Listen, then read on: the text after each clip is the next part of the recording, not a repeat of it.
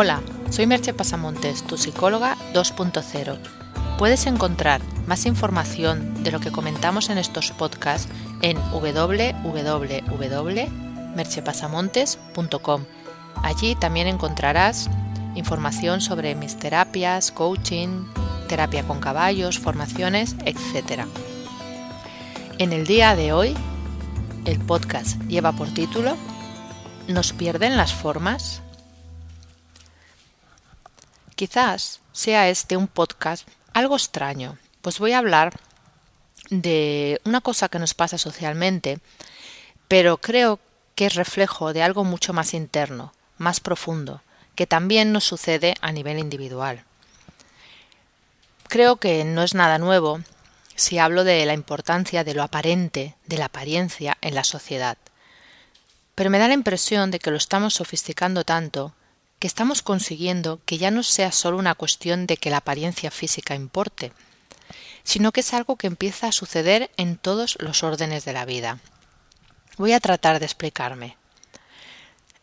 Esta reflexión reconozco que me llega por un camino un tanto extraño. Os cuento.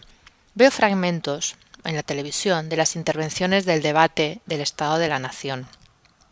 No voy a decir la impresión que me causaron, pero bueno, imagino que parecida a la que tuvisteis vosotros. Después de haberlos visto, leo un interesante análisis de Antoni Gutiérrez Rubí, que es un analista político y experto en comunicación, sobre la postura de Rajoy. Si entráis en el blog veréis un link hacia ese post por si os interesa leerlo.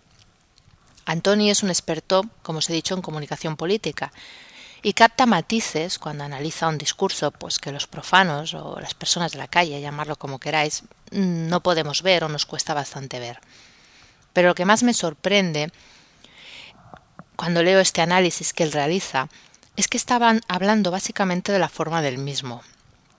Pues si rascas un poco en el discurso, está en realidad vacío, sin contenido. Estos días han estado diciendo quién ha ganado el discurso y, yo pienso, pero ¿quién ha ganado exactamente qué? Porque los contenidos prácticamente no existen.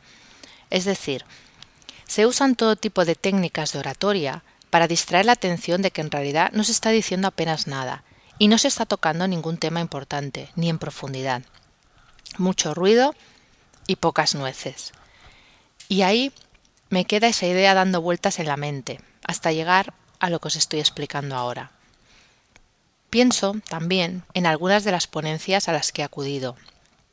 Un presentador impactante, divertido y ocurrente, y una keynote o un PowerPoint, en menos casos, lleno de fotos increíbles, un ritmo trepidante, pero al final, ¿qué? Pues básicamente nada. Un montón de lugares comunes, sin ninguna originalidad ni nada de cosecha propia. Un contenido que hubiera podido entender yo o cualquiera de vosotros, a lo sumo en cinco minutos leyéndomelo por mi cuenta. Sí, tal vez mucha gente va a las ponencias para reírse como con el club de la comedia, o sentirse como Bruce Willis en la jungla de cristal, dispuesto a salvar el mundo. Pero yo no voy a eso. Voy a que me aporten algo nuevo, algo que no sepa, algo que de verdad me ayude en mi vida cotidiana, me ayude en mi autoconocimiento.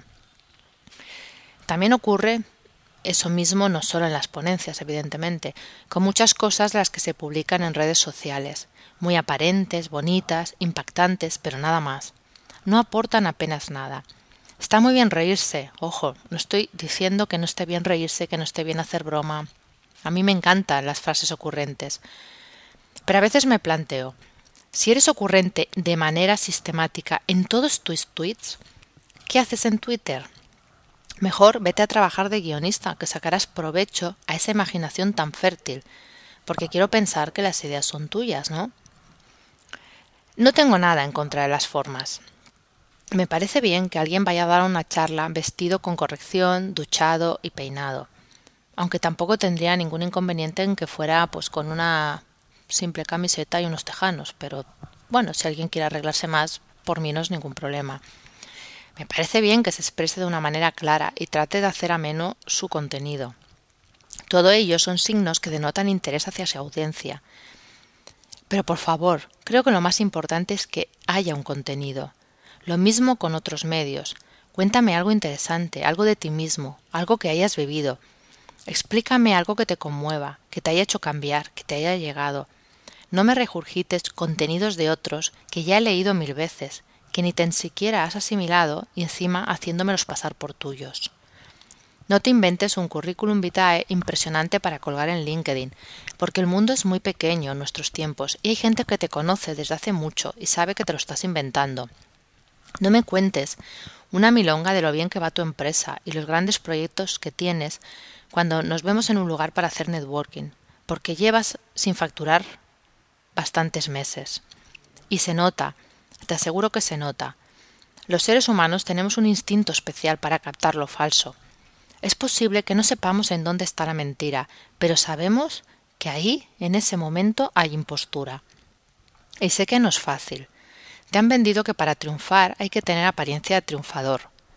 Lo que no te han contado es que si no sabes hacerlo muy bien, no pareces un triunfador, sino un quiero y no puedo. Y eso en la mayoría de casos produce lástima o incluso risa. Depende de quien te mire, depende de lo compasivo que quiera ser el que te mire.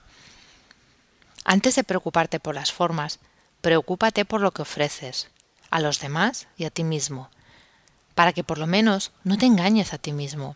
Mantén esa mínima verdad en tu vida. Reconoce quién eres. Después podrás saber qué puedes ofrecer a otros, desde a tu pareja o a tus hijos o amigos hasta qué puedes ofrecer profesionalmente. Y luego, cuando todo eso esté claro, ya le pondrás un bonito envoltorio que se corresponda con el contenido.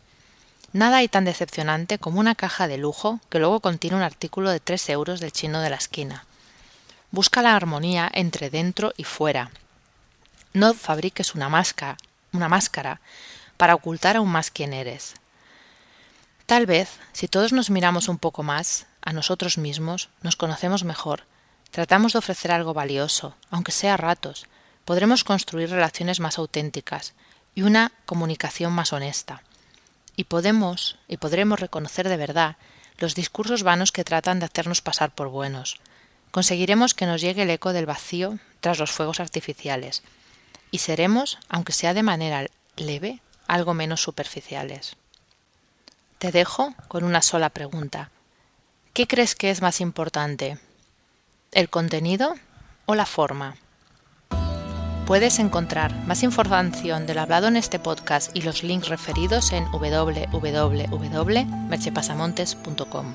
Hasta aquí el podcast de hoy. Nos escuchamos en el próximo podcast. Bye bye.